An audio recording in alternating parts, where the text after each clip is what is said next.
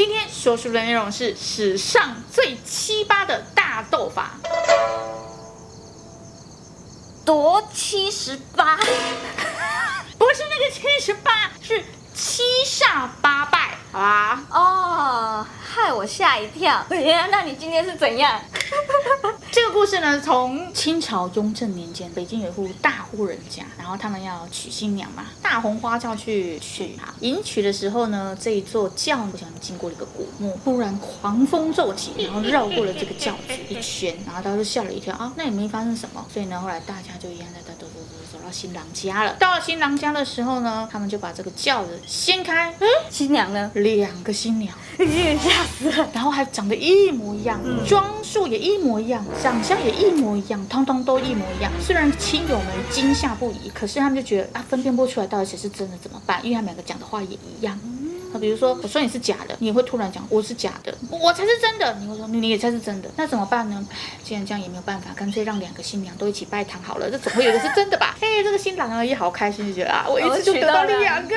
所以呢，他就跟那两个新娘拜堂喽。酒宴啊宴席的情况下，哇，开心开心开心开心。哎，大家都慢慢的离席离开了嘛。公婆也回他的房间去睡觉了。这个时候，他就带两个新娘入洞房啦。半夜的时候，突然传来尖叫声。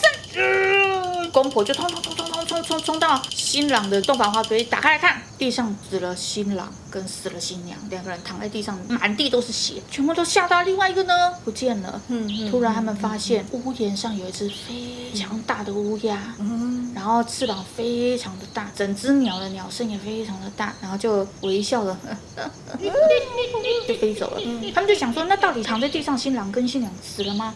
就赶快进行抢救。后来抢救之后，他们其实看不见，但他们有说那一只就是鬼新娘，而且她最喜欢吃的就是眼睛，所以就把他们两个人眼睛吃掉。这个就是鬼新娘的由来。那鬼新娘之外呢，还有一个哈正面一点的，那是新娘神。新娘神呢是怎么来呢？这个故事的缘由就要回溯到周公时期。周公呢最厉害的就是占卜、卜卦跟那个易经啊、八卦啊，他的完全就非常精纯、精熟练。但是其实周公啊是一个非常机场小肚之人，所以呢他为了要赚自己的这个算命摊的钱。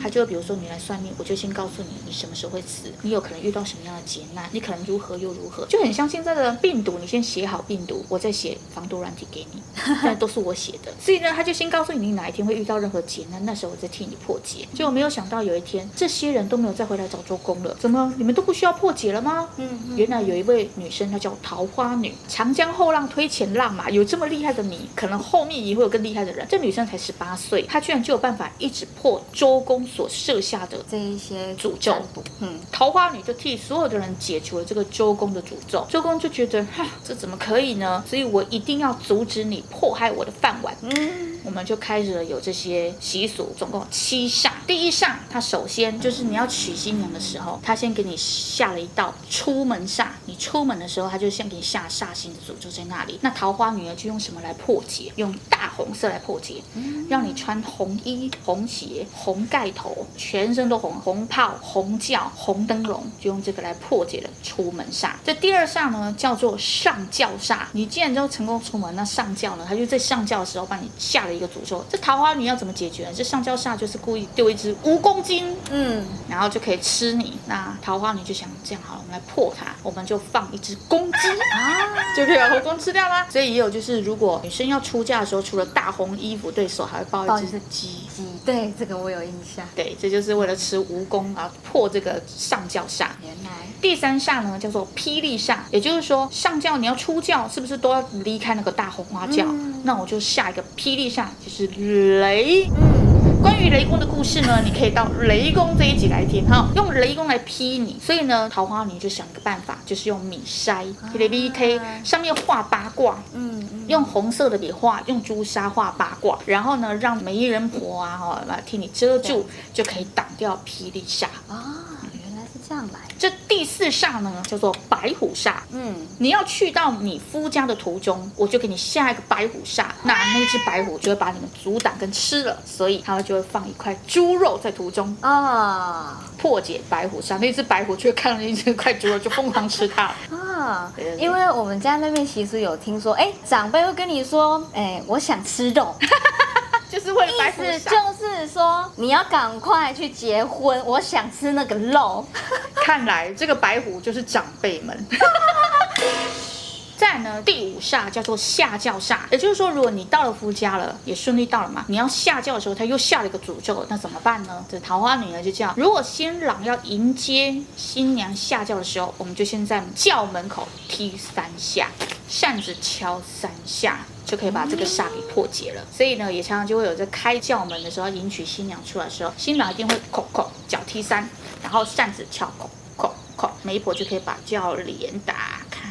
然后讲一些吉祥话，后新郎再把新娘接出来，就破了这个下轿煞。嗯、第六煞叫做入门煞，你就算顺利下轿了，我就不让你进门，所以我在门口就放了一个入门煞，我让你过不去。所以呢，这桃花女就想了一招，她干脆就是用瓦片加火炉啊。有让你过灰楼之后踩破那个瓦片，火炉有旺夫驱邪的功能，嗯，所以你就跨过去的时候踩下去踩过它。这时候呢，这个媒人婆也要记得在旁边讲一些吉祥话，就可以把这个入门煞给去除了。第七煞它叫做入房煞，嗯，好，我们要入房间嘛，对，这是跟成步有相关。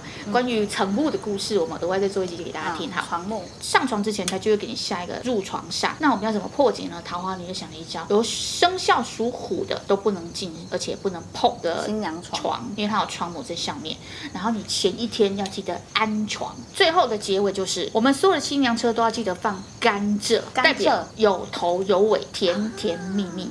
为了要破解周公之法，这桃花女设想出来的总共七煞。原来，因为我之前有是当过那个婚摄嘛，啊，所以有从头跟到尾。所以你刚刚讲这些，我几乎都有印象，有做这些，但是会不知道为什么。它呢，最经典的名称叫做周公力斗桃花女，就是为了自己的饭碗。原来如此，所以这些习俗都是因为这里而延伸到 演变，演变到现在啊，还真的很有趣呢。所以我们的新娘又分鬼新娘，还有新娘神啊，所以我们走的是新娘神这一块。OK，这个最后呢，咱们还有一个习俗了哈。这个其实我不太认同啊，为什么呢？就是说，如果礼车要开动的时候，或者轿子要起轿的时候呢，娘家的妈妈都要泼一盆水，意思就是要告诉你，凡事要以夫家为重啊。男尊女卑的时代嘛，泼出去的水，凡事要以夫家为重。甚至呢，在轿子启动或礼车要走的时候啊，这新娘呢都要丢下一把扇子，嗯，这意思就是要告诉你，把你自己所有的坏脾气。气呀，不好的个性啊，都要留在娘家哦，这就是抑郁的一种。但是有人说哈，这个新娘婶还有资深资浅资历的问题，所以呢，又说如果你现在已经结婚了，你的新娘婶也有可能会跟你隔壁的好朋友，她要是怀孕了，你就跟胎神相冲，那就要看谁资历深了。所以也有人说，如果你已经怀孕了，你最好不要去人家的婚礼。对，那新娘婶也有一个习俗，就是说，比如说我已经结婚了，结果你也是三个月内结婚，嗯，我就不能去参加你的婚礼了，因为我的新娘婶已经比你弱了啊。啊，所以也有人说哈，这个新娘婶在三四月份的时候呢，不能做任何的家事，也不知道乖乖待在房间里。原来呢，在那时候男尊女卑的时代，为什么会有这个新娘婶？也有可能是为了自保而用的。什么样的自保呢？你就可以在三四个月的时候免去，因为你在办婚礼已经够累了，你要洗十篓的高丽菜，剁几斤的猪肉，白洗烟，已经够累了。如果你结完婚之后，你立马又要服侍这个夫家，做任何洗衣服、做饭啊、生小孩，所以你这样你可能会把自己累坏啊，才会产生了这个新娘神的故事，然后来自保自己有三四个月可以乖乖的好好在家里休息。然后另外一方面也有人说，这些婆婆想出来的，婆婆想出来原因是因为你好不容易为我们家传宗接代，你要。给我乖乖的好好在家里安胎，不可以爬爬灶，你也不能洗头，你也不能出游，你通通都不能乱走，你只要乖乖待在床上，你可以好好把他们的后代给生下来。有的时候人家也说这是搞不好是婆婆所传出来的啊，反正各有各的说法。